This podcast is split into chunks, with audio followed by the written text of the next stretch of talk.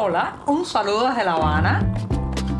Les habla Joanny Sánchez, cubana, periodista, ciudadana, y les traigo este cafecito informativo recién colado y sin azúcar para despertar. Completo otra semana informativa en este programa. Estoy aquí en un viernes, un viernes con café, un viernes con noticias, un viernes con muchas opiniones sobre la realidad cubana. Además, estamos viviendo el 17 de noviembre de 2023, una jornada que amaneció soleada aquí en la capital, aunque sé que en el oriente del país están sufriendo intensas lluvias. Hay que estar atentos a los partes meteorológicos porque puede haber inundaciones en esa zona, sobre todo en la provincia de Holguín. Me voy a dar el sorbito de café mañanero sin una gota de azúcar para pasar a comentarles las cuestiones principales de hoy. Después de este cafecito, les comento que si hay un tema que genera, digamos, una irritación inmediata en la población cubana, es aquel que está relacionado con la venta de productos básicos, de alimentos y de todo lo que falta en la red de comercios estatales y en pesos cubanos, la venta de eso en divisas, en la llamada moneda libremente convertible. Pues a pesar del malestar, la prensa oficial sigue anunciando a bombo y platillo la apertura de tiendas y locales de venta exclusiva en divisas a lo largo del país, especialmente en La Habana. Ahora le ha tocado el turno a un mercado que estará ubicado en la calle Galeano, una de las más céntricas del municipio Centro Habana, y allí se venderán desde electrodomésticos, pasando por alimentos, también productos de aseo, pero eso sí, habrá que contar con moneda extranjera porque en pesos cubanos no se comercializará. Esto, ¿quién está detrás de este tipo de mercados? Según la prensa oficial cubana, hay una parte nacional y la otra está gestionada por una empresa italiana. Una empresa italiana que ya entró en el mercado de la isla desde los años 90, la, se conoce con las siglas Italsaf y eh, vendía en su momento muchos productos de plástico de uso efímero, lo que en Cuba llamamos pacotilla, y así parece que ha eh, levantado un capital y ahora regresa con este gran mercado ubicado, reitero, en la calle Galeano. Uno siempre que ve este tipo de asociaciones, empresas mixtas y eh, compañías extranjeras con una persistencia, digamos, con una perseverancia en el mercado cubano, siempre tiene que preguntarse si están aquí porque ofertan productos buenos, necesarios para eh, la clientela nacional o si acaso tendrán detrás algo mucho más turbio, algo mucho más opaco. ¿Será acaso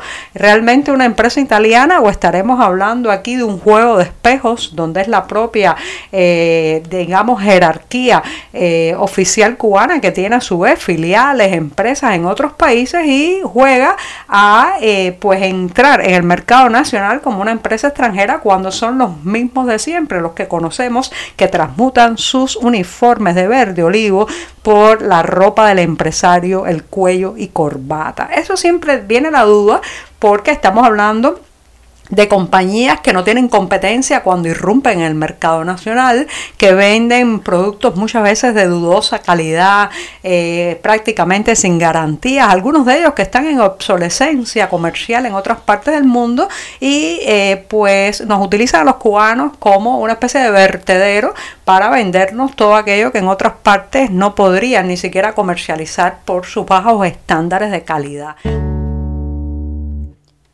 Si de un tema se ha hablado y mucho en el mundillo deportivo cubano en los últimos días ha sido de la fuga masiva de atletas de la delegación oficial de la isla durante la participación en los Juegos Panamericanos de Chile. Al menos hay 13 deportistas ya confirmados, aunque puede crecer el número, que han decidido eh, quedarse en Chile y están tramitando su asilo político. Lo representa un abogado, el abogado cubano emigrado en ese país, Mijail Bonito y este está denunciando que el Partido Comunista Chileno se está prestando para funcionar casi casi como una oficina de intereses de La Habana ante el caso de estos atletas fugados, atletas que buscan no solamente otra oportunidad deportiva, sino también otra oportunidad en sus vidas, otra oportunidad como seres humanos con derechos. ¿Qué está denunciando Mijail Bonito que está haciendo el Partido Comunista de Chile? Pues que su el líder principal, Lautaro Carmona, ha hecho declaraciones donde insinúa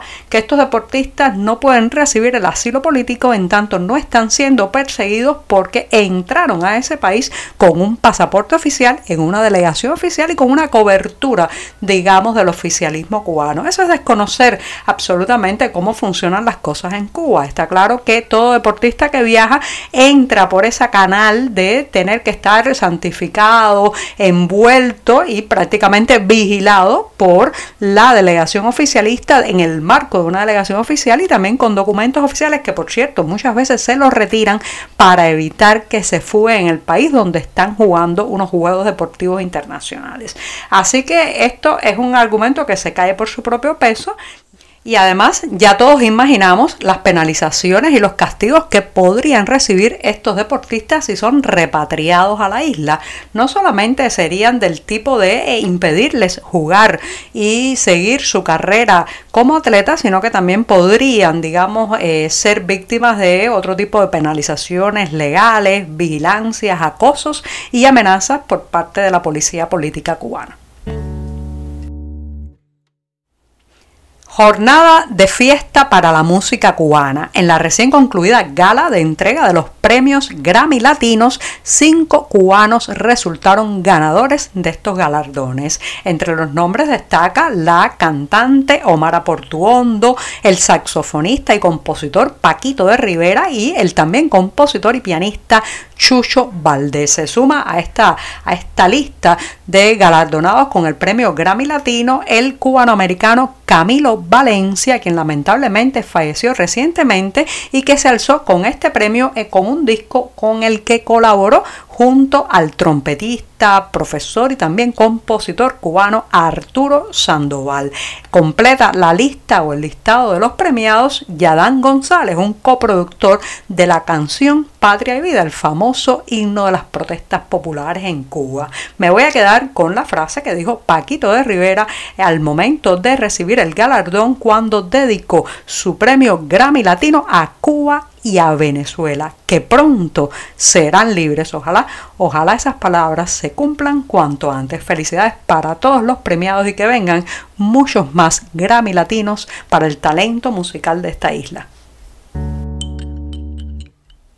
La risa es la sal de la vida y la pimienta de la existencia. Por eso voy a despedir este programa de viernes después de una intensa semana informativa en este podcast con la recomendación de quienes estén por la ciudad de Miami en Estados Unidos, la capital del exilio cubano, no vayan a perderse, si no lo han visto todavía, la comedia Si te mueres, te mato. Un duelo de titanes en cuanto a actuación porque comparten elenco dos de las más grandes actrices cubanas del momento, Juliette Cruz y Beatriz Valdés. Esta obra de teatro, Si te mueres, te mato, está dirigida por Alexis Valdés y Leandro Tamayo y narra la historia de dos mujeres que cuidan a una anciana rusa, pero de manera accidental y sorpresiva la mujer muere aunque pueden enfrentar la realidad, deciden estas dos mujeres pues no quedarse eh, desempleadas y convierten la situación en una oportunidad